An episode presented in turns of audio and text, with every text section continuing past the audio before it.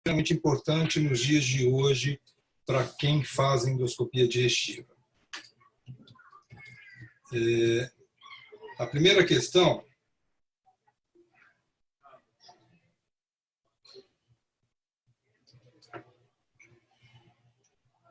é, com relação à resolução 2174 do CFM, podemos afirmar que trata-se da resolução de desinfecção de aparelhos, trata-se da resolução de obrigatoriedade de ter título de especialista, trata-se da recomendação sobre sedação anestésica, trata-se da resolução que obriga a ter anestesista em sala e trata-se da regulação sobre consentimento informado. Pode responder?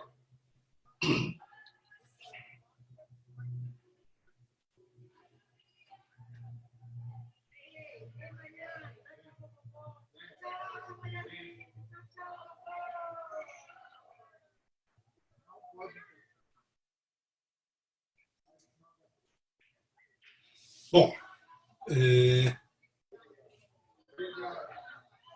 na verdade, a resolução 2174 do CFM é uma resolução sobre procedimentos anestésicos é, que são utilizados. É, a resolução, do ponto de vista de sedação para endoscopia, ela é uma recomendação sobre sedação anestésica, ela não se trata de resolução de desinfecção de aparelhos, isso é uma RDC, que é a 31, 33 e 35, que trata sobre saneantes, e a desinfecção de aparelhos, a RDC 6, que todo mundo já conhece. É, a resolução de obrigatoriedade de ter título de especialista, isso não é uma obrigatoriedade, é, é uma solicitação do Conselho Federal de Medicinas que o responsável técnico da especialidade, da, da clínica, da especialidade, tem que ter titulação e ter título de especialista pela AMB. Ah, a resolução que obriga a ter anestesista em sala, na verdade, não é obrigatório o anestesista. É, é obrigatório ter um segundo médico quando se faz sedação anestésica. E não necessariamente é preferencial anestesista, mas não obrigatório. E não se trata da regulação sobre consentimento informado. O consentimento informado ele está na RDC 6, que ele solicita. Próximo. Com relação às pinças de biópsia, podemos afirmar que a esterilização com glutaraldeído necessita de 8 horas de imersão total, necessita de esterilização com autoclave precedida de lavagem ultrassônica. No processo de esterilização, a limpeza ultrassônica é recomendada. Os autoclaves necessitam de avaliação de eficácia microbiológica anual. O reuso de pinças descartáveis necessitam de esterilização. Respondendo,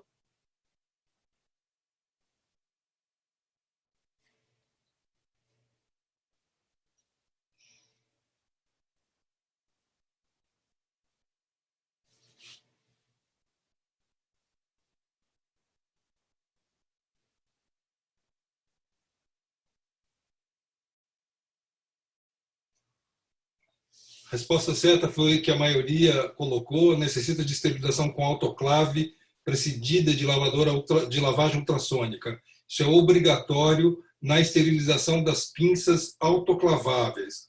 A esterilização com glutaraldeído não se pode utilizar mais nenhum saneante para esterilização. Ele só serve para materiais semicríticos. No processo de esterilização, a limpeza ultrassônica não é recomendada, ela é obrigatória. Os autoclaves necessitam de avaliação de eficácia microbiológica, sim, semanalmente. E o reuso de pinças descartáveis necessitam de esterilização. Pinças descartáveis não podem ser esterilizadas. Ela é de uso único. Com relação aos acessórios endoscópicos, podemos afirmar que a esterilização do fio guia de Savary deve ser em autoclave ou ácido peracético por 12 horas. Os papilótomos, quando reutilizados, devem ser autoclavados imediatamente à sua utilização. Os bocais devem ser lavados e passados álcool 70%. Os injetores devem ser autoclavados. Os materiais semicríticos necessitam de lavagem ultrassônica prévia. Respondendo.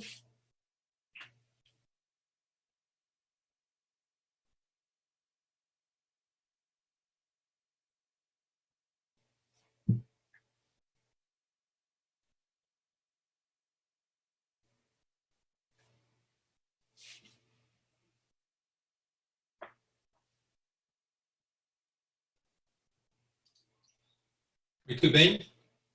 Os bocais devem ser adequadamente lavados e passado álcool 70%. Os bocais são considerados materiais não críticos. Se ela precisasse de esterilização, todo garfo e faca precisaria também. Então, os bocais eles devem ser só lavados adequadamente, passados álcool 70%.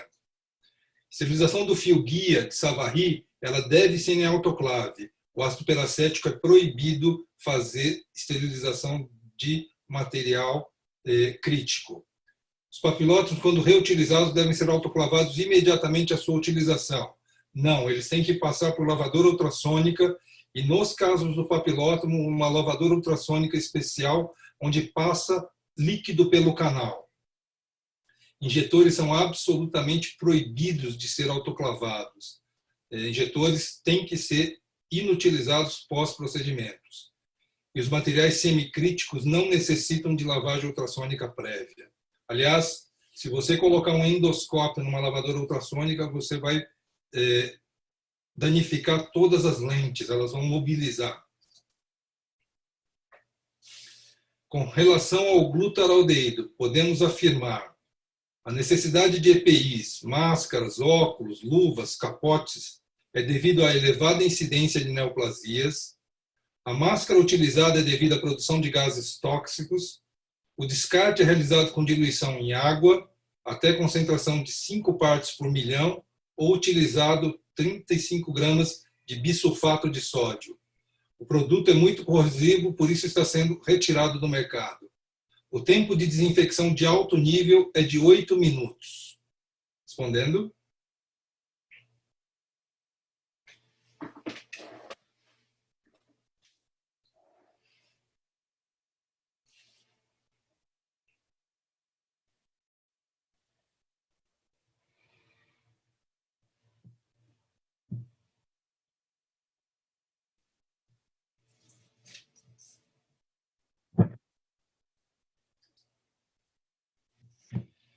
Na verdade, o glutaraldeído não causa nem neoplasia, nem produz gases tóxicos. Então, é, ela é utilizada porque a inalação do, do glutaraldeído causa uma irritabilidade muito grande, é, por isso é obrigatório o uso dos EPIs. Ele não é corrosivo então, e não está sendo retirado do mercado. O glutaraldeído se mantém no mercado, não existe nenhuma proibição pela Anvisa do glutaraldeído. E o tempo de desinfecção de qualquer produto depende do que está no rótulo do produto. Existem glutaraldeídos que têm 8 minutos, 10 minutos, 30 minutos e 8 horas de desinfecção. Então, precisa comprar o produto adequado e ler a bula do produto. Com relação aos saneantes, podemos afirmar que o ortoftalídeo tem como vantagens não necessitar de fita testes, EPIs ou descarte com glicina. No entanto, tem custo mais elevado. O ácido peracético em equilíbrio in situ tem a mesma eficácia e corrói os equipamentos de forma semelhante. O tratamento dos resíduos de ácido peracético é mais fácil, pois forma poucos vapores tóxicos. A compatibilidade das diferentes composições do ácido peracético com, com os endoscópios depende do pH diariamente ao final dos exames. Votando.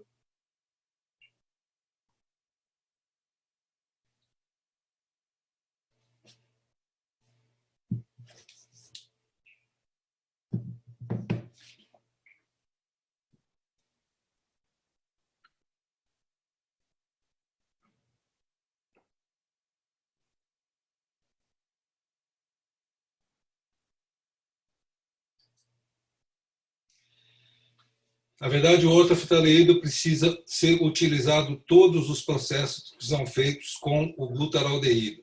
Então, ele necessita de fita teste, necessita de EPI, necessita de descarte com glicina, tem um custo mais elevado. No entanto, ele tem uma vantagem porque ele se fixa a, a, a proteína e fica escuro. Então, essa é uma maneira de você avaliar se está adequadamente desinfectado o aparelho. O ácido peracético em equilíbrio, em situ, eles não têm a mesma eficácia e corroem de uma maneira absolutamente diferente. É, no caso, o ácido peracético ele tem é, uma compatibilidade em pHs básicos e muito é, graves acidentes com pH muito ácido. Foi isso que aconteceu no início do uso do ácido peracético no Brasil, onde havia uma destruição enorme de equipamentos. O tratamento dos resíduos de ácido peracético ele não forma vapores tóxicos, ele é mais fácil realmente, porque ele pode ser eliminado, descartado na, na pia de uma maneira sem nenhum tipo de necessidade de, de inibição. E o teste de saneante sempre tem que ser realizado diariamente, mas no início dos procedimentos, porque senão você pode ter uma diluição e ao final dos procedimentos ele já não mostrar se ele estava sendo eficaz ou não. Então, o teste sempre no início do dia se faz o teste do saneante. Com relação aos saneantes, podemos afirmar, segundo a Anvisa, que o glutaraldeído necessita 10 minutos para desinfecção, o ácido peracético necessita de 10 minutos para desinfecção, o ortoftaldeído necessita de 10 minutos, os saneantes necessitam de menor tempo se realizar desinfecção automatizada, a utilização do saneante depende da orientação descrita na bula do produto emitida pelo fabricante. Essa está fácil, né? Não precisa nem nem de tempo. Vamos lá? A utilização de eh, desinfecção manual. Eh, a utilização de máquinas de lavagem não dispensa a lavagem inicial e aspiração inicial. É, o processo automatizado tem vantagens, diminui muitos erros humanos com relação ao processo. E a utilização de máquinas de lavagem não, é, ele não acelera o processo de desinfecção. Com relação à RDC de endoscopia, as salas de exames do tipo 1 têm a vantagem de usar menos sedação. A sala de exames do tipo 3 pode ser utilizado propofol pelo endoscopista. Os endoscópios conduzidos em maleta para outros serviços devem ser usados e imediatamente submetidos à desinfecção. O transporte de endoscópio para áreas externas à unidade de endoscopia devem ser realizados em recipientes com retorno à unidade de endoscopia em recipientes diferentes para material contaminado. A sala de desinfecção precisa de climatização. Vamos lá?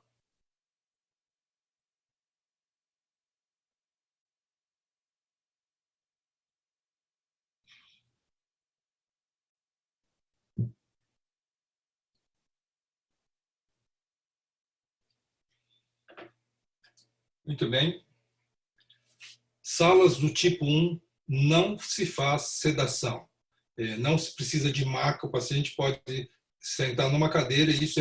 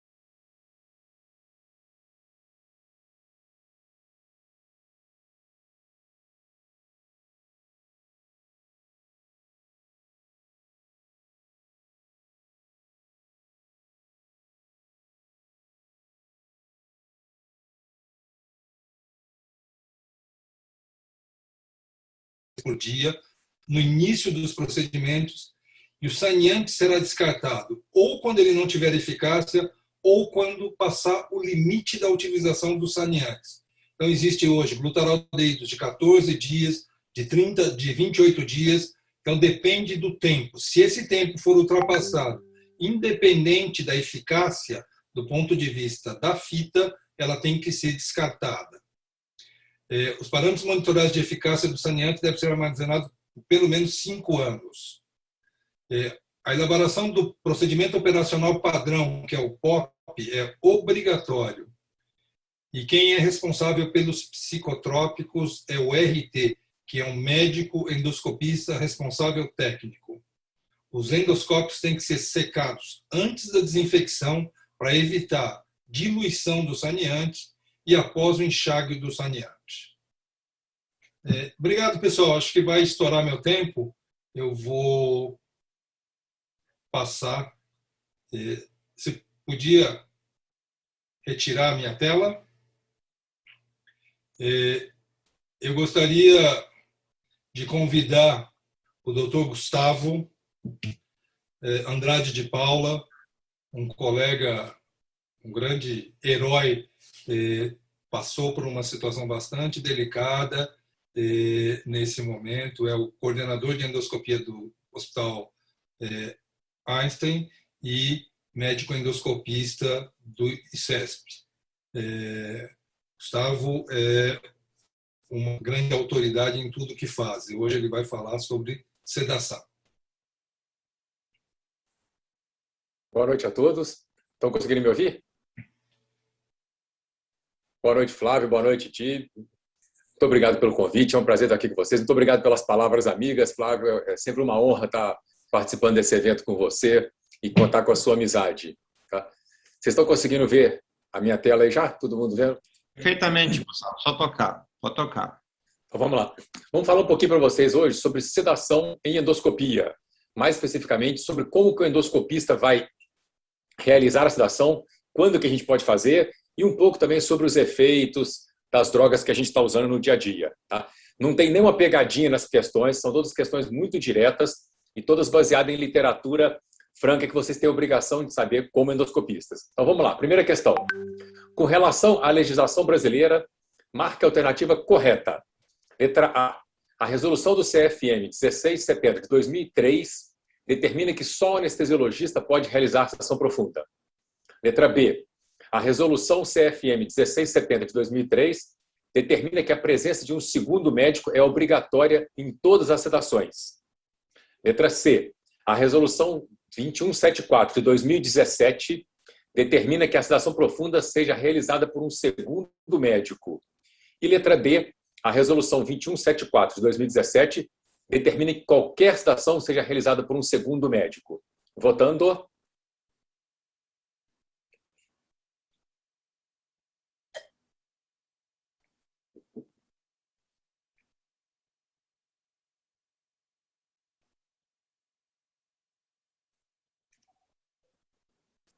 A alternativa correta é a letra D de dado. Vamos lá, a literatura. Muitos endoscopistas ainda usam para argumentar a legislação de 2003, que é essa resolução 1670, que falava que o médico que realiza o procedimento não pode encarregar-se simultaneamente da administração de sedação profunda, devendo isso ficar a cargo de outro médico. Ou seja, nessa resolução, a gente precisava de um médico para fazer anestesia profunda, ou sedação profunda, ou anestesia geral, mais endoscopista. Se não fosse profunda, a gente podia fazer alguma coisa. Então, o endoscopista podia sedar leve e moderado, sedação consciente. A partir de 2017, a resolução 2174, que foi promulgada em fevereiro de 2018, segundo essa resolução do CFM, a sedação barra analgesia seja realizada por médicos, preferencialmente anestesistas, ficando o acompanhamento do paciente a cargo do médico que não esteja realizando o procedimento que exige sedação anestesia. Ou seja, a partir de 2018, qualquer tipo de sedação precisa de dois médicos. Se você fizer um miligrama de dormonide para sedar o paciente, você, teoricamente, segundo o CFM, deveria ter um segundo médico em sala. Preferencialmente anestesista, mas não é obrigatório. Então, dois endoscopistas poderiam fazer. Essa é a lei, é o que está valendo hoje em dia. Muita gente brigando, muita gente tentando reverter isso no CFM, mas isso é o que vale hoje. Tá? Qualquer um que faz sozinho está errado do ponto de vista legal, segundo o CFM. Questão número 2. Segundo a mesma resolução 2174 de 2017 do CFM, marque a alternativa correta com relação ao tempo de jejum para sedação e anestesia. Letra A, líquidos claros, tipo água ou chá, 3 horas. Leite materno, 3 horas. Leite não humano ou fórmulas, 4 horas.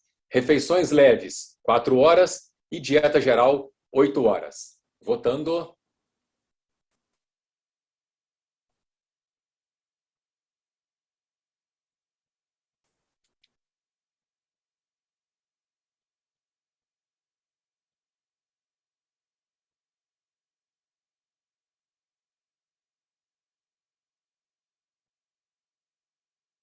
Resposta correta, alternativa D de dado.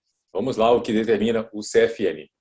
O tempo de jejum após ingestão de líquidos claros sem resíduos, tipo água ou chá, são duas horas. Leite materno são quatro horas. Tá? Leite não humano ou fórmulas são seis horas. Dieta leve, ou refeições leves, né, são seis horas e a dieta geral são oito horas. Tá? E isso é muito importante, porque quando a gente quebra essa, essa, esse tempo de jejum, se a gente tem uma intercorrência, nós não temos amparo legal nenhum. Tá? Então, a gente deve ser muito chato com isso, por uma questão de segurança para o paciente e uma questão de resguardo para a gente, tá? para você evitar dor de cabeça. E isso tem um problema grande que a gente tem na endoscopia, que é o tempo de jejum do manitol. Manitol, teoricamente, é um líquido claro que não tem resíduo, mas os anestesistas consideram o manitol, no mínimo, uma dieta leve. Tá? Então, o ideal para o manitol seria seis horas.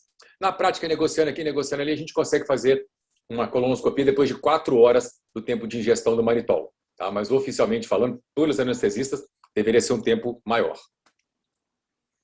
Questão número 3. Segundo a mesma resolução do 2174 de 2017, marque a alternativa correta com relação à estratificação de risco dos pacientes. Letra A. Idade superior a 70 anos e história de doenças cardiovasculares graves compensadas são critérios maiores. Letra B. Diabetes mellitus e apneia do sono são critérios maiores. Letra C. O risco é alto quando houver três ou mais critérios maiores ou quatro ou mais critérios menores. E letra D o risco é baixo quando houver dois critérios maiores ou três critérios menores.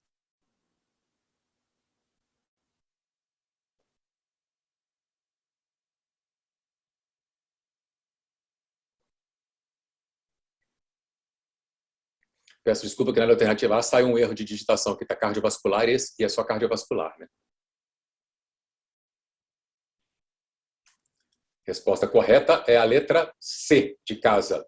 O risco é alto quando houver três ou mais critérios maiores ou quatro ou mais critérios menores. Vamos lá, que isso é importante para a gente poder estratificar os nossos pacientes. A gente tem que saber se esse paciente é de risco baixo, intermediário ou alto. No caso, risco intermediário, a gente já tem que ficar muito esperto e já talvez já chamar o anestesista. E risco alto, a gente chamar o anestesista com segurança para a gente poder fazer o nosso exame. Considera-se risco alto quando o paciente tem três ou mais critérios maiores ou quatro ou mais critérios menores. E quais são os critérios menores? Doença cardiovascular, cerebrovascular ou respiratória grave compensada. Insuficiência renal crônica dialítica compensada. Diabetes mellitus insulina dependente, apneia grave e obesidade grau maior ou igual a 2, ou seja, um MC acima de 35. Isso aí a gente vai ter critérios menores. E os critérios maiores são idade superior a 70 anos, com doença crônica descompensada, doença cardiovascular, cerebrovascular ou respiratória descompensada, doença vascular grave ou doença neurológica crônica descompensada, abdômen agudo descompensado, quando você tem uma previsão de uma perda sanguínea maior que 20% da volemia ou 1.000 ml no adulto, choque de qualquer etiologia, insuficiência respiratória, insuficiência renal aguda ou crônica descompensada, cirurgia oncológica extensa, insuficiência hepática descompensada e cirurgia de urgência ou emergência. Então, esses são os critérios maiores que fazem com que a gente deva ficar muito atento a esse paciente e, preferencialmente, chamar a ajuda de um anestesiologista. Questão número 4. Com relação aos níveis de sedação, marque a alternativa correta. Letra A. Na sedação leve, o paciente responde somente a estímulo tátil, mesmo se a ventilação estiver comprometida. Letra B. Na sedação consciente, a ventilação é adequada e o paciente responde a estímulo verbal. Letra C. Na sedação profunda, o paciente responde a estímulo tátil e a ventilação pode ser inadequada. E letra D. Na anestesia geral, a ventilação é sempre inadequada e a intervenção é sempre necessária. Votando.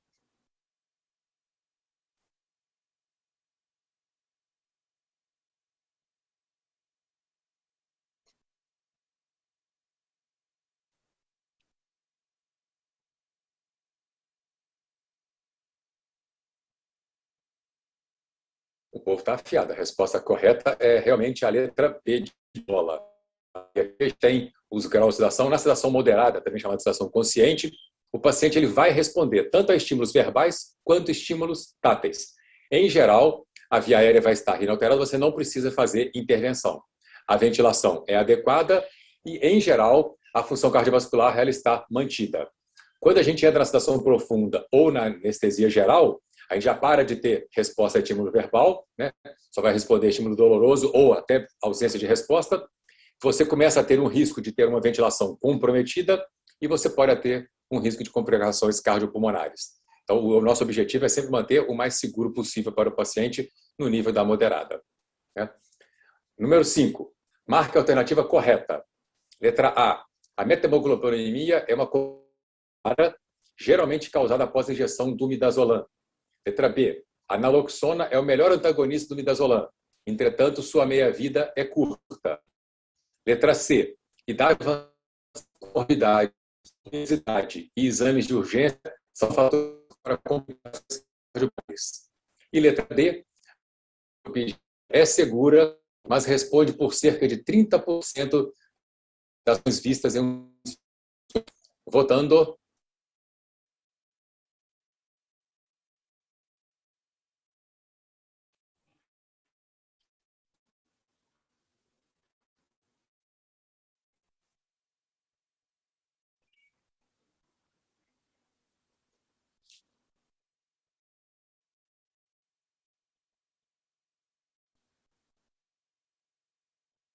Povo está afiado. Realmente, a resposta correta é a letra C de casa. Tá? Então, vamos lá. A metamoglobinemia ela é rara. Ela pode acontecer, mas é após o uso da anestesia tópica. Tá? Não tem nada a ver com midazolam. Ela é com a lidocaína. A naloxona é um antagonista dos opioides, não são dos benzodiazepínicos. E a meia-vida da naloxona é de 45 a 120 minutos. Por que, que isso é importante? Se a gente faz o fentanil, a meia-vida da naloxona é maior que a do fentanil. Ótimo, está resolvido o problema. Mas se alguém ainda está usando meperidina, a meia-vida da meperidina é de 180 minutos. E o antagonista dura só 120. Então você pode ter o um efeito rebote quando acaba o efeito da naloxona.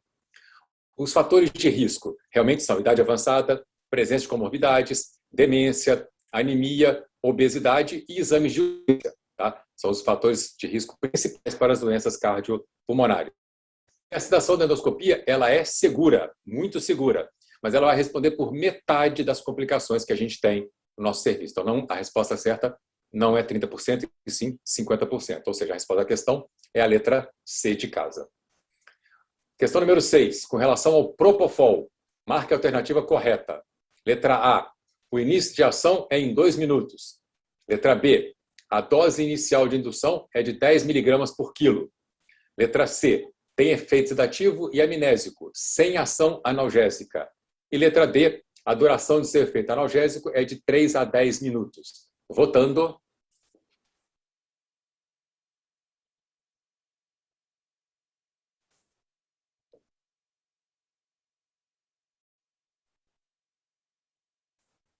Marque a correta.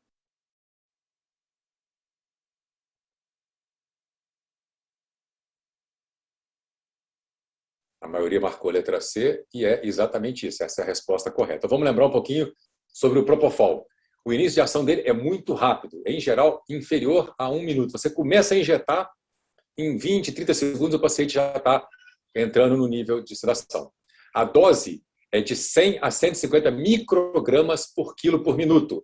Só que dificilmente a gente vai calcular isso na prática. O que, a gente faz? Em geral, bolos de 10 ou 20 miligramas e ver a resposta do paciente. A gente vai fazendo bolinhos a cada 2, 3, 5 minutos, dependendo do tipo do paciente. O Propofol é um ótimo sedativo. Ele tem um efeito amnésico muito, muito bom. Mas o Propofol não tem ação analgésica. Ele não tira a dor do paciente. E a duração do seu efeito sedativo é de 3 a 10 minutos. Ele não tem efeito analgésico, então não poderia ter efeito de analgesia de até 10 minutos. Tá? Ainda com relação ao Propofol, letra A, é causa comum de flebite. Letra B, pode causar dor durante a infusão em até 30% dos pacientes. Letra C, em idosos, a dose deve ser reduzida em 50%. E letra D, contém glúten e lecitina de soja. Podem votar? Sempre a correta. Não tem nenhuma pegadinha, são todas corretas.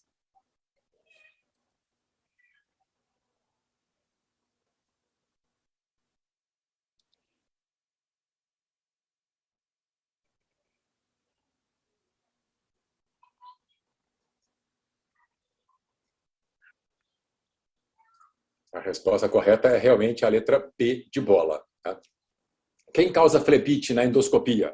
ainda é o diazepam. Propofol não tem esse risco, tá? Infelizmente, o Propofol pode doer e dói em até 30% dos pacientes e em alguns casos essa dor ela é muito intensa. A grande vantagem é que como o paciente dorme muito rápido, ele não dá nem tempo dele ter muito sofrimento por conta dessa dor da infusão. Em idosos, a redução da dose deve ser feita, mas a gente vai reduzir mais ou menos 20% da dose inicial para um paciente rígido mais jovem. E ele vai conter lecitina de ovo e derivado da soja. Tá? Então, são os dois emoluentes que tem para você dissolver o propofol. Questão número 8, com relação ao flumazenil. Tá? Marca alternativa correta. Letra A, pode induzir convulsões ou síndrome de abstinência. Letra B, é empregado na dose de 2 miligramas.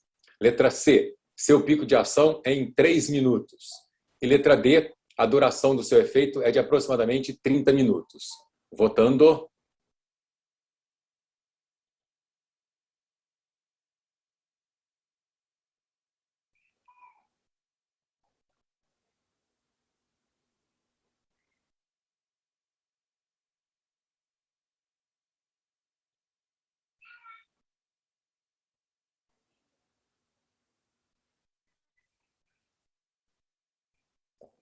A maioria marcou a letra A, tá certo, é exatamente isso. O flumazenil pode induzir convulsões ou síndrome de abstinência. Então vamos reforçar um pouquinho.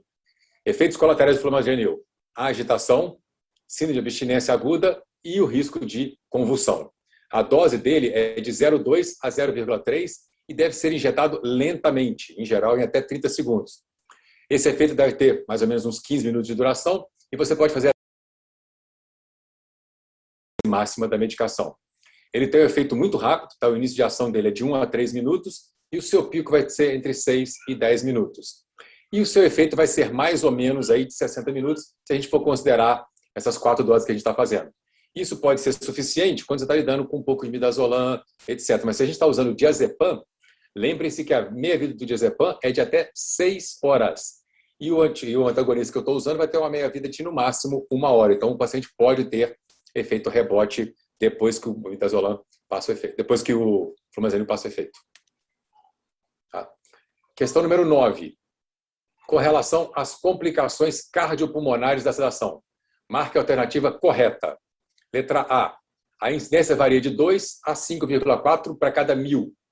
Letra B. A mortalidade é de 1 para mil. Letra C. Exames de urgência não têm risco aumentado. E letra D. A arritmia mais frequente é a taquicardia ventricular. Votando. Desculpa.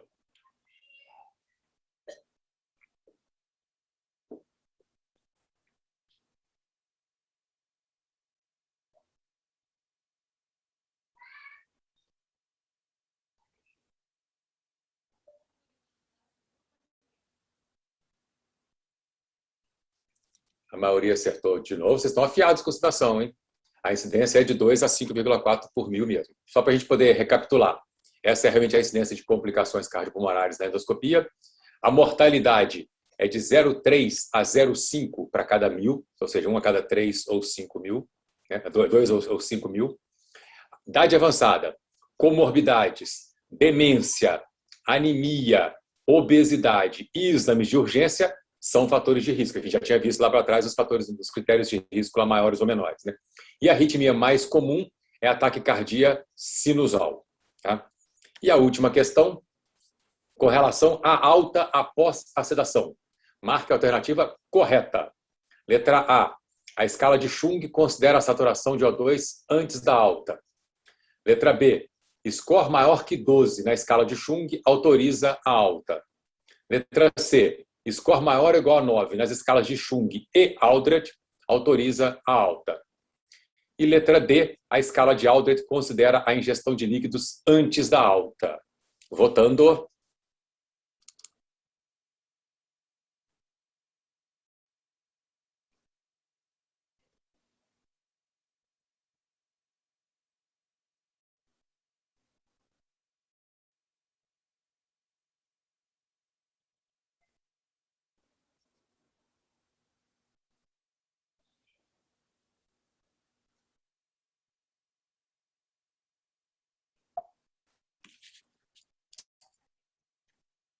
A maioria acertou, a resposta correta é realmente a letra C. Tá? Então, vamos só para a gente recapitular, é uma coisa que a gente não faz isso muito no dia a dia, mas a gente deveria dar mais valor, que são os scores de alta do paciente. Quando é que a gente pode mandá-lo embora? Tem duas escalas que são usadas em endoscopia, a escala de Aldrich e a escala de Chung. Na escala de Aldrich, a gente vai levar em consideração a atividade muscular, a respiração dos pacientes, a circulação, mais especificamente a pressão arterial, o nível de consciência e a saturação de oxigênio.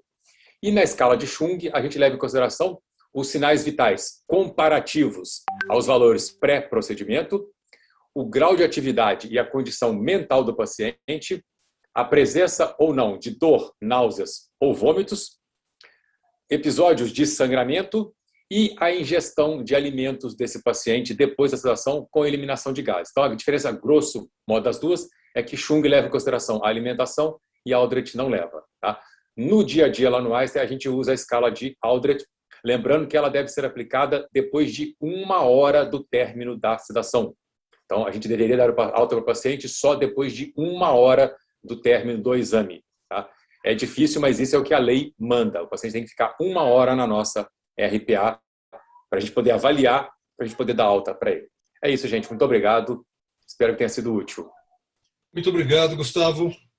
É, agora nós vamos chamar um jovem endoscopista, Dr. Vitor Brunaldi, é, doutor pela Faculdade de Medicina da Universidade de São Paulo, médico assistente do Hospital das Clínicas de Ribeirão Preto, atua na, na clínica privada em Ribeirão e conheci muito jovem e agora um excelente endoscopista. Por favor, Vitor.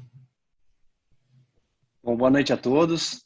Agradeço imensamente o convite aqui, especialmente da Sobed, nas figuras do Dr. Flávio Gima e do Dr. Jimmy. É uma honra e um prazer para mim estar aqui hoje. Né? Não faz muitos anos que eu estava do outro lado da tela, então para mim é extremamente prazeroso estar aqui explicando aí para os meus futuros colegas aí de especialidade. É, a TBR pode dar início à apresentação?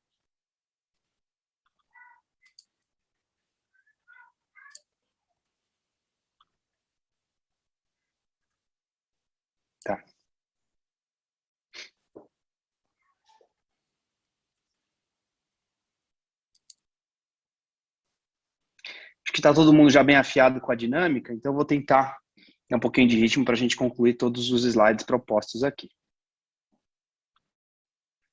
Então, o objetivo é falar um pouquinho do risco cardiovascular e utilização de antibióticos e uh, anticoagulantes relacionados à endoscopia, tá? Uh, aqui são as principais referências nossas, eu me baseei principalmente nos guidelines de ASGE e ESGE, tá? Uh,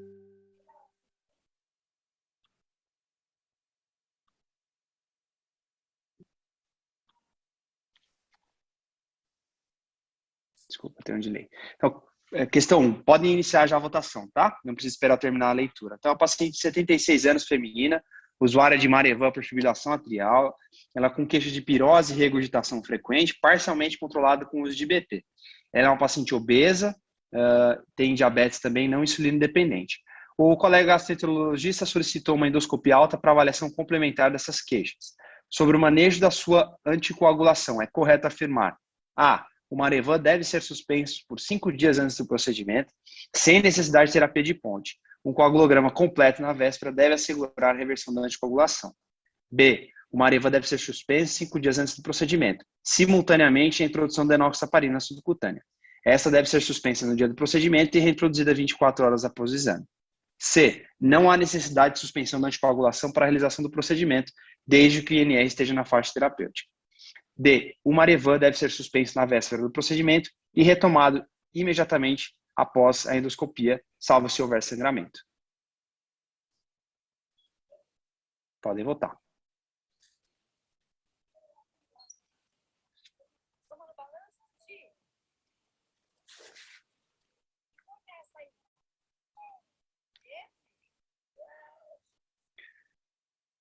Principalmente pessoal botando na alternativa C, que é a alternativa correta. Deixa eu demorando para aparecer aqui.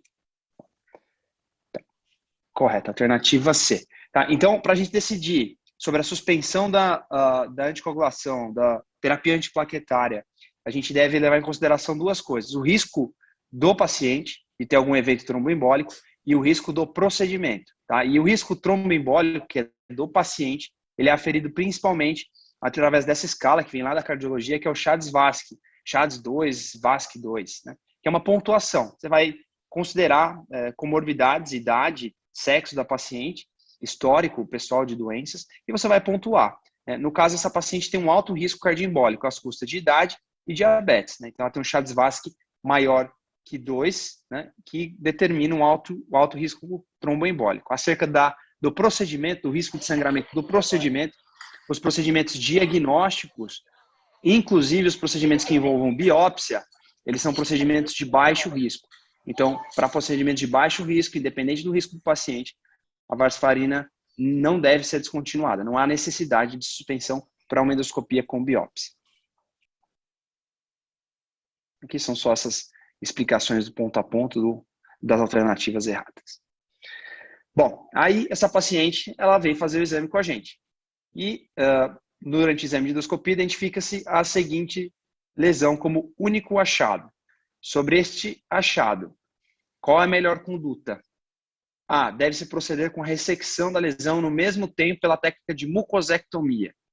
B. Deve-se realizar apenas a biópsia do pólipo. C. Deve-se proceder com a ressecção da lesão desde que se empregue técnica de controle hemostática no leito, clipagem ou aplicação de endolupe. Não há necessidade de amostragem tecidual ou ressecção da lesão. Votando.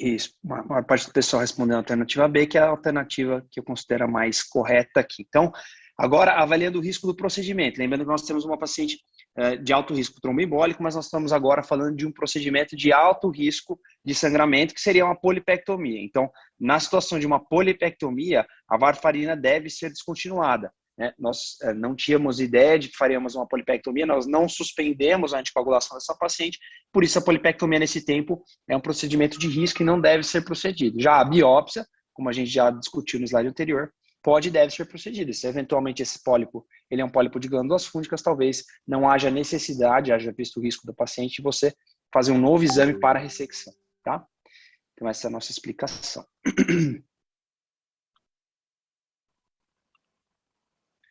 Questão 3. Então, paciente masculino de 54 anos, diagnosticado em uma colonoscopia de rastreio com uma lesão de crescimento lateral, granular homogênea, media aproximadamente 1,5 cm no maior diâmetro e era localizada no ascendente. Ele foi encaminhado para ressecção por mucosectomia endoscópica. Esse paciente de base hipertenso diabético tem um antecedente de AM há dois anos, durante o qual foi submetido à angioplastia com colocação de dois stents farmacológicos. Atualmente, ele usa AS e clopidogrel diariamente. Sobre o manejo medicamentoso para o procedimento, é correto afirmar A. É necessária a suspensão do AS e do clopidogrel, uma vez que a mucosectomia é um procedimento de alto risco de sangramento.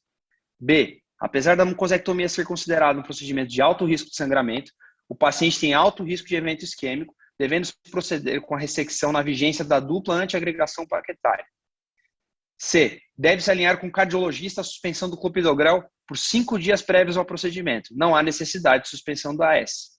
Deve-se alinhar com o cardiologista a suspensão do clopidogrel por três dias que precedem o procedimento. E não há necessidade de suspender o AS. Voltando.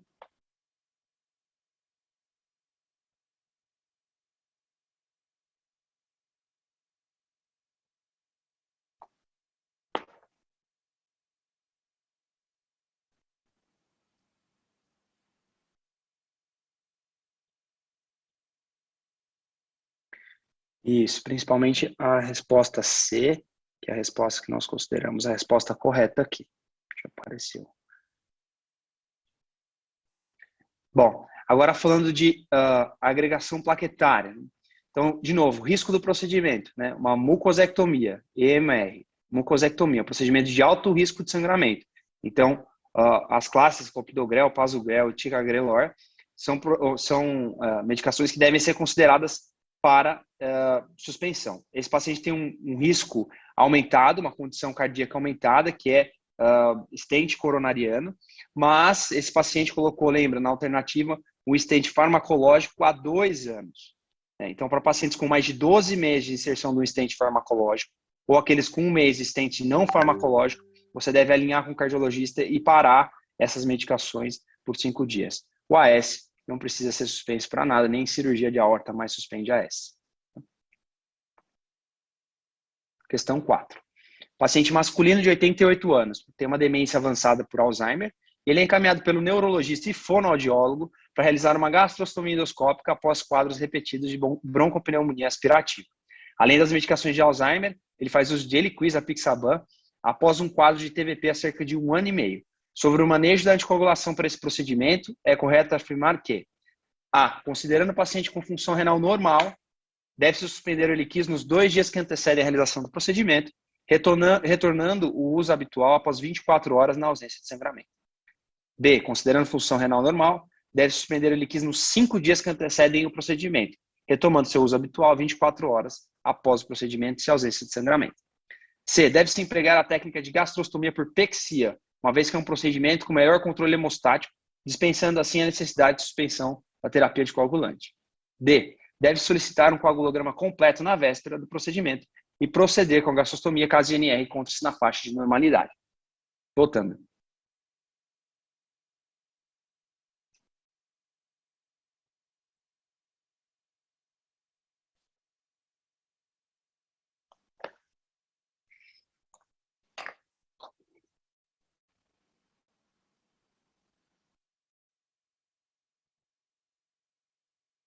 Principalmente a letra A, que é a resposta que nós consideramos a correta. Os anticoagulantes, será que eu passei rápido, gente? Não. Aqui. Bom, então, os novos anticoagulantes, de novo, a gente volta nos procedimentos de alto risco, a PEG, que é a gastrostomia endoscópica, é um procedimento de alto risco de sangramento. Os novos anticoagulantes todos, considerando uma função renal normal, devem ser suspensos 24 horas, perdão, 48 horas, dois dias antes da realização do procedimento. Se a função renal vier em pioras, se o paciente tiver função renal alterada, você deve estender isso para 72 horas ou eventualmente incluir aí um hematologista na jogada. E aí só isso aqui é para explicar a última alternativa que falava sobre o coagulograma, essas, esses novos anticoagulantes, eles têm uma alteração muito errática do coagulograma. Então o coagulograma nesses pacientes não representa o grau de anticoagulação dos pacientes não deve ser utilizado para indicar ou não o procedimento. Então, questão 5. Dentre as opções a seguir, assinale a alternativa que descreve uma indicação incorreta de antibiótico profilaxia.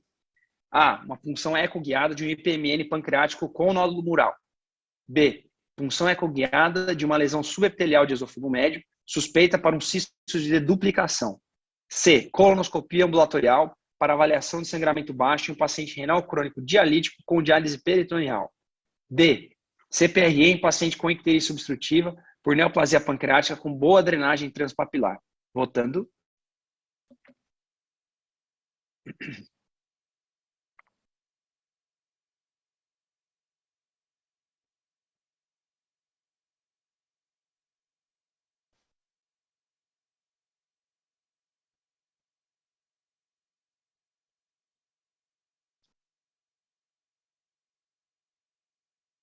Muito bem, a maioria na letra D, que isso está correto. Lembrando que é uma indicação incorreta de antibiótico profilaxia, tá? onde não deve se realizar antibiótico profilaxia, uma CPRE com boa drenagem. Então, a, a punções de lesões císticas, cistos mediastinais e cistos pancreáticos, deve-se proceder com antibiótico profilaxia, segundo o guideline da SGE.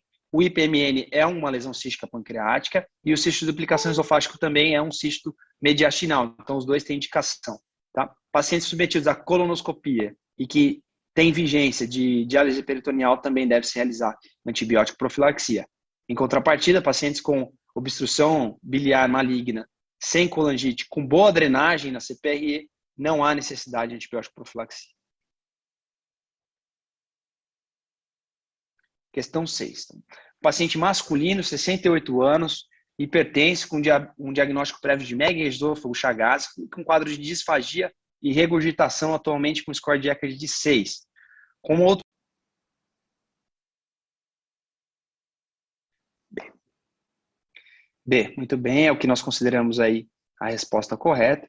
Então, lembrando que aqui nós estamos falando sobre profilaxia de endocardite infecciosa, né? Quais são as condições cardíacas de base que aumentam o risco dessa condição, que eventualmente demandam o, o a antibiótico profilaxia. Então, a prótese é, é, valvar cardíaca, que no caso esse paciente tem, e uh, o procedimento, que é um procedimento de translocação. Né? No caso aí, uh, procedimentos dentários, né? A gente já ouviu falar isso, vai extrair dente.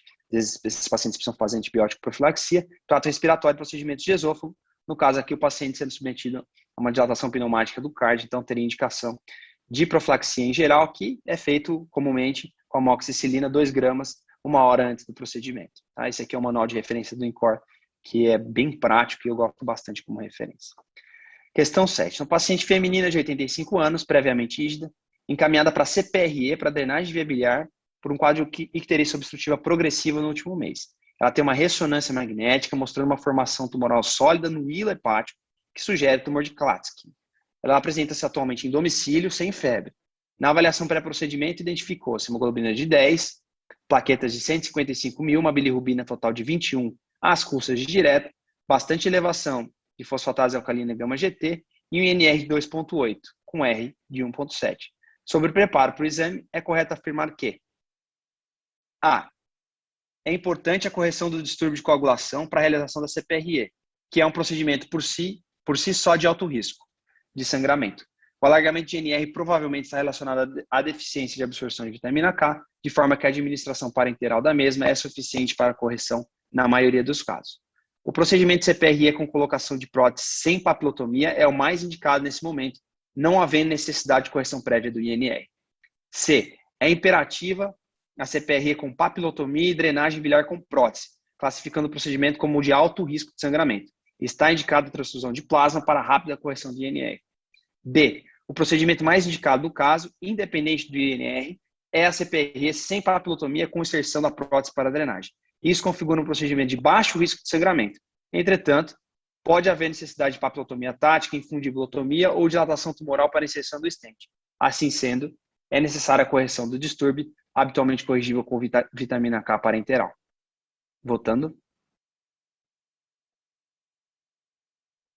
Eu não consigo ver a porcentagem do D, mas pelo que eu vi que os outros têm pouquinho, a maioria uh, optou pelo D, que é o que a gente cons considerou a resposta correta. Né?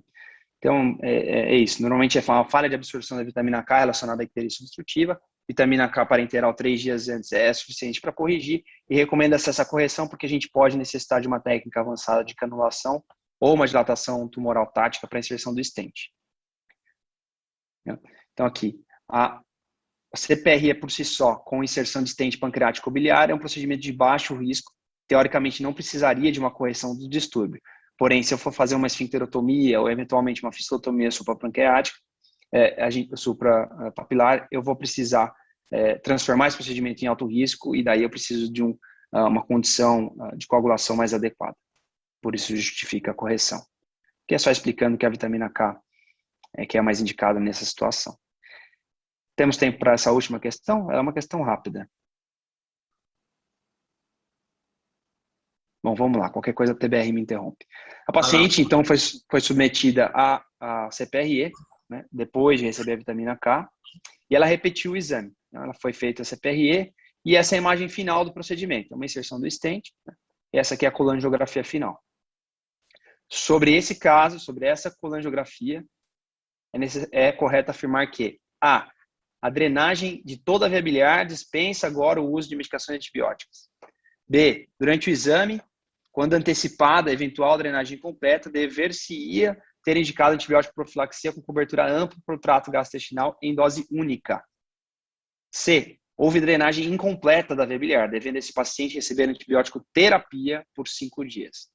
Independente da via da drenagem biliar, essa paciente deve receber antibiótico terapia. Votando.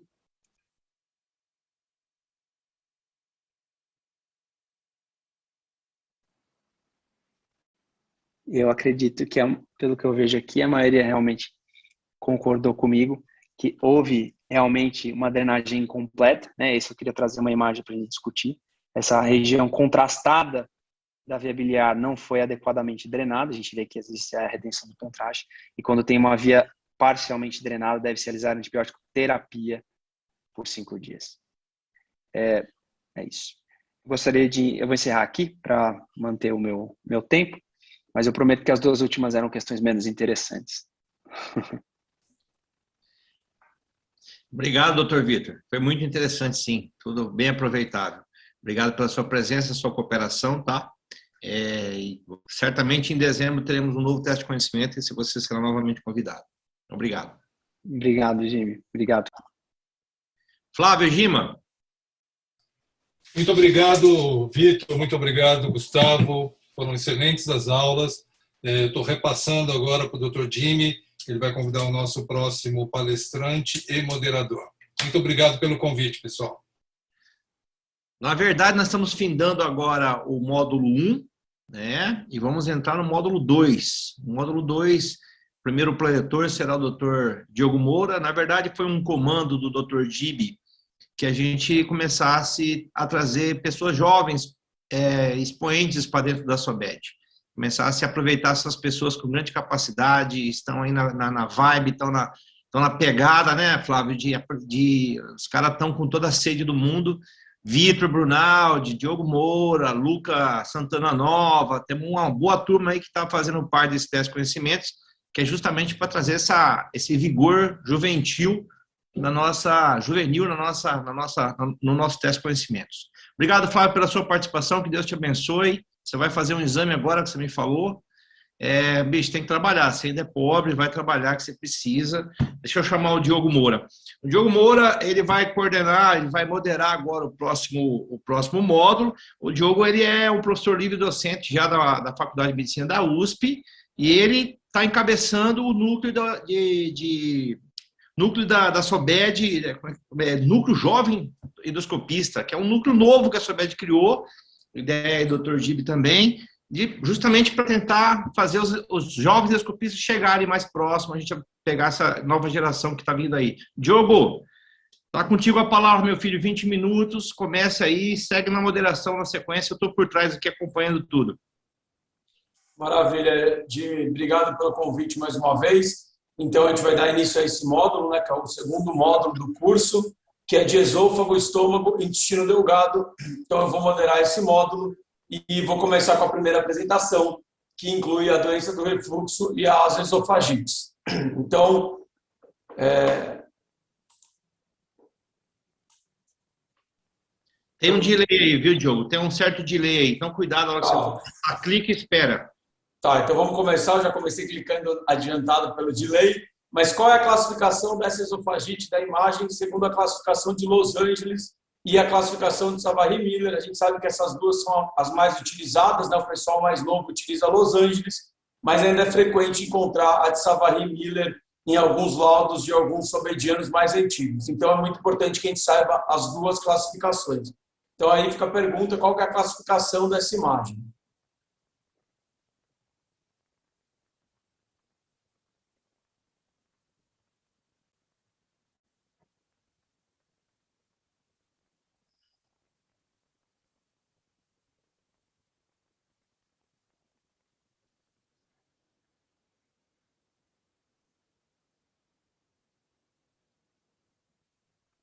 Então, nós já temos a resposta. A resposta correta é a resposta D. Então, por que, que a D é a resposta correta? Então, aqui nesse slide, a gente tem as duas classificações. Essa lesão, elas são erosões que ocupam é, mais de 75% da circunferência do órgão, né? são erosões confluentes. E, de acordo com a, com a classificação de Savary-Miller, vocês também observam aí, realmente a resposta correta é a resposta D. Então, essas duas classificações estão no aplicativo da SOBED, né? E são importantes que a gente saiba, é, inclusive para a prova de título, muitas vezes a gente se depara com essas classificações.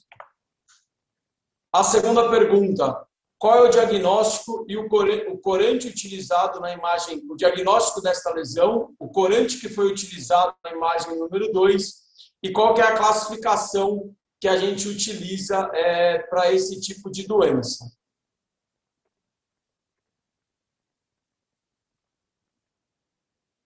Então, aí a gente tem as respostas variaram entre a resposta A e a resposta C, que na verdade são iguais, por isso que todo mundo acertou a resposta.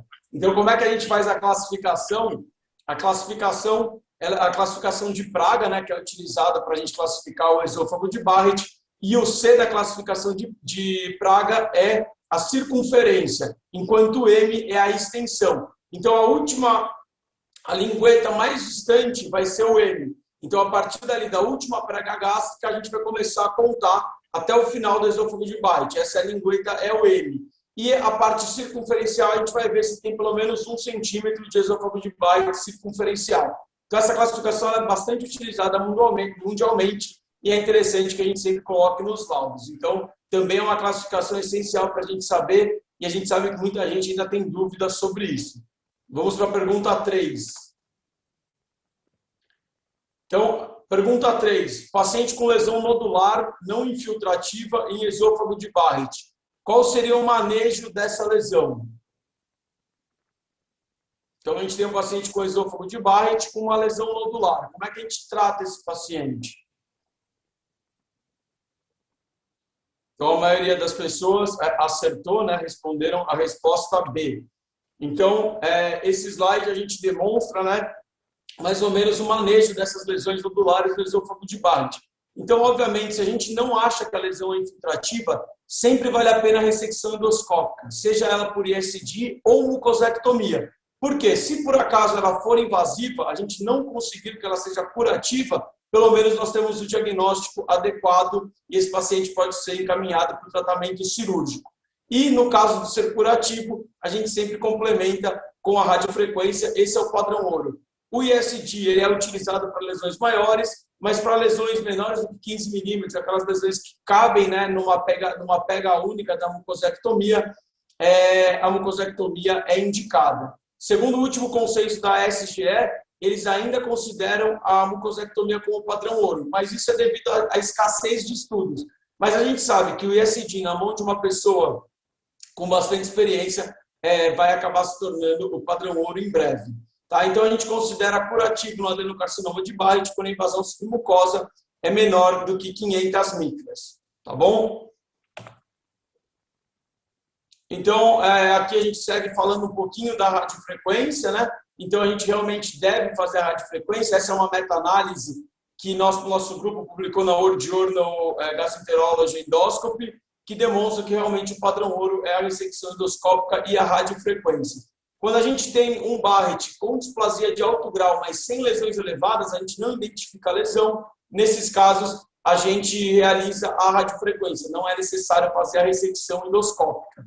Tá bom? O segmento frequentemente é três meses do primeiro ano, depois a cada seis meses do segundo ano e depois se torna anual. Isso na de alto grau. E na displasia de baixo grau, a gente faz o segmento a cada seis meses do primeiro ano e depois anual. Então, esses conceitos de Barrett, né, cada vez mais para a obesidade, a gente tem visto o aumento do número de Barrett, até os pacientes que operam sleeve. Então, é muito importante a gente saber manejar esses pacientes, até porque a radiofrequência já está disponível no Brasil.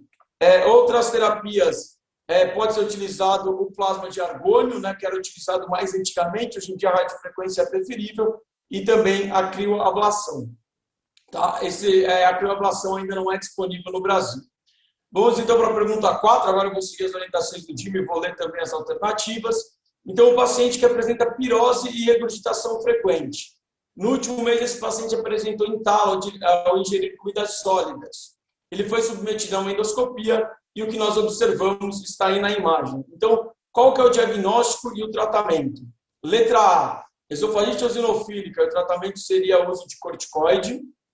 Letra B, Esofagite erosiva grau D de Los Angeles, o tratamento seria medicamentoso. Letra C, anel de Chatsky, o tratamento seria dilatação endoscópica. Letra D, Plummer-Vinson, e o tratamento seria dilatação endoscópica. Ou letra E, nenhuma das anteriores.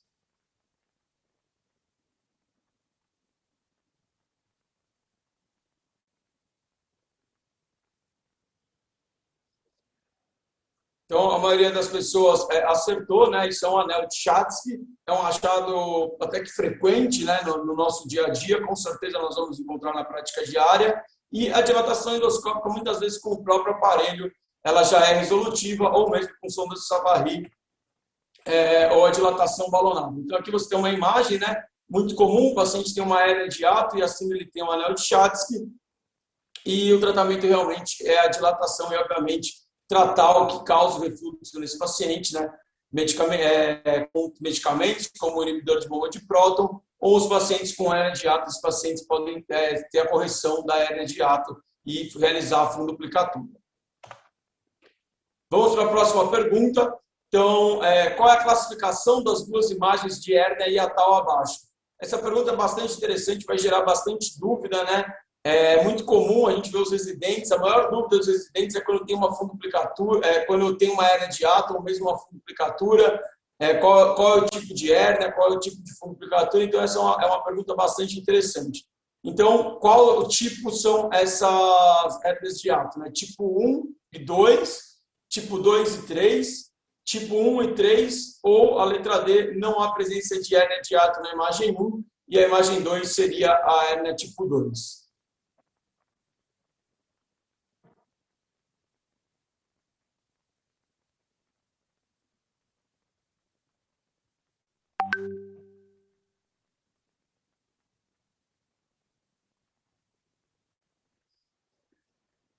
Então, a maioria das pessoas respondeu a letra C, tipo 1 e tipo 3. Né? A maioria das pessoas, mais uma vez, acertou. Então, essa é os tipos de hérnia que nós temos. Né? Então, a, a hérnia tipo 1 é a hérnia por deslizamento, a hérnia tipo 2 é a hérnia por rolamento, né, ou parasiofágica, e a hérnia tipo 3 é o que a gente chama de hérnia mista. Então, é muito importante também a gente saber classificar a hérnia para facilitar a abordagem do cirurgião. Mais uma questão, a questão 6, o paciente refere tentativa de suicídio ingerindo, soda cáustica, qual é a classificação do achado endoscópico e o manejo desse paciente. Então, aí nós vemos a imagem, né? O paciente ingeriu a soda cáustica, nós fizemos a endoscopia assim da chegada do paciente no pronto-socorro, e aí eu pergunto qual é a classificação é, dessa imagem, desse achado. Zargar 3A, e o manejo seria colocar o paciente na UTI, passar uma sonda nasointeral, utilizar o inibidor de bomba de próton e antibiótico, usar. Então, aqui nós tivemos bastante dúvida em relação à classificação, se a classificação é 3A ou 4, né, segundo é, o público, e a resposta é a resposta A. Tá? Então, realmente, aí houve uma, uma certa confusão. É, a imagem era realmente um pouquinho duvidosa né, em relação à área de necrose, ou se havia uma necrose extensa. E as condutas elas são baseadas realmente nessas complicações. Então, muitas vezes é, é importante nós colocarmos uma sonda nasointerna no paciente para manter o pertuito, para ele não ter uma estenose total, né, para ele ter uma, uma para a gente conseguir tratar esse paciente depois. E aí, nessa tabela, está em espanhol, eu peguei do Google, você observa que existe uma chance de estenose muito grande quando esse paciente já tem presença de úlceras profundas, né, na classificação 2B. E aqui o tratamento, né, esse é um slide até do, do, do livro da Sobed, um slide bastante interessante. Então, você vê, quando o paciente tem uma lesão acima de Zarga 2B, nós indicamos sempre a sonda nasointeral, a utilização do IBP e colocar esse paciente na UTI. E a Zarga 3A e 3B, você pode avaliar a possibilidade da cirurgia. Eu ainda sou sempre a favor é, de tentar o tratamento conservador nesse paciente, sempre que possível, até porque o cirurgião vai encontrar bastante dificuldade é, na cirurgia com a lesão aguda. Próxima pergunta, finalmente chegando na parte mais importante né, das esofagites. Qual é a etiologia dessa lesão ulcerosa? É, então, você observa essa lesão, você pensa no quê? No citomegalovírus, na herpes, uma lesão por impactação, impactação de medicamento, tuberculose ou doença do refluxo? Essas questões são mais rápidas, TBR. Vamos dar um tempinho menor só para conseguir chegar até a 10, pelo menos. Vamos dar 30 segundos, porque são respostas diretas.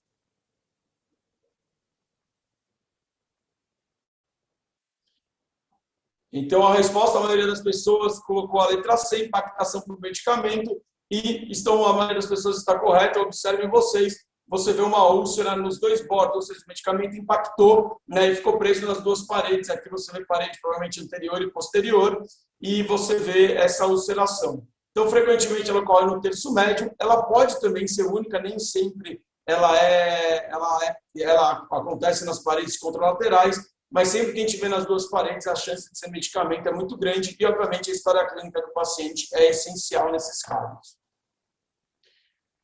Essa, quando nós nos deparamos com isso, né, qual é a patologia, a classificação? É, citomegalovírus, é, herpes, monilíase, tuberculose ou monilíase. E aí a gente coloca algumas classificações também para tentar confundir, mas a gente já falou que o Zarga é para estenose cáustica. Então, qual, qual, seria a lesão? Seria uma monilíase códice 3 ou 4 ou tuberculose.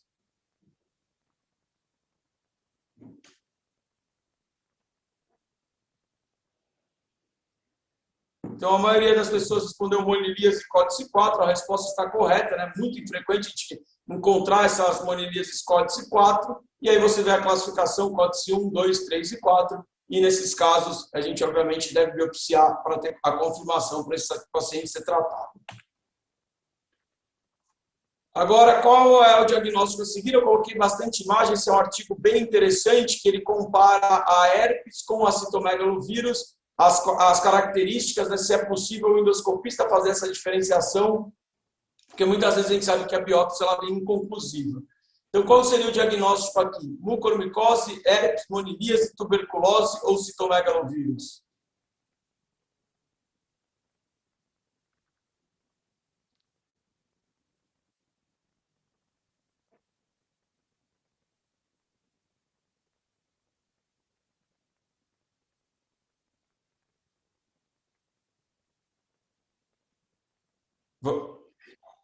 Então, a maioria das pessoas, mais uma vez, acertou. A resposta é herpes. Né? A herpes também acontece muito no terço distal e médio. Ela inicia com uma formação de vesículas, que é difícil de ver na endoscopia, e aí ela acaba evoluindo para essas úlceras que são superficiais, tem o bordo bem demarcado e elevado. No, na herpes, a gente tem que fazer a biópsia na margem da lesão ou fazer o escovado citológico. E, pelo menos para finalizar é, a parte infecciosa, né, nós temos essa imagem. Que tipo de, de infecção é essa? Herpes, monilíase, tuberculose, citomegalovírus ou impactação por medicação?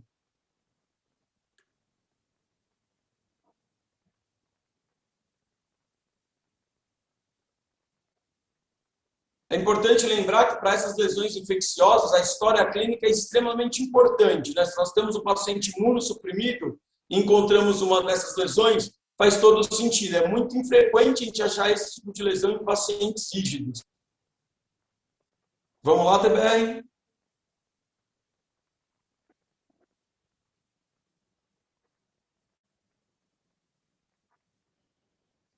Então, a resposta é citomegalovírus. Mais uma vez, a maioria das pessoas acertou. Então, o citomegalovírus, ele tende a ser, tende a ser essas úlceras mais lineares, elas são mais profundas do que a herpes, né?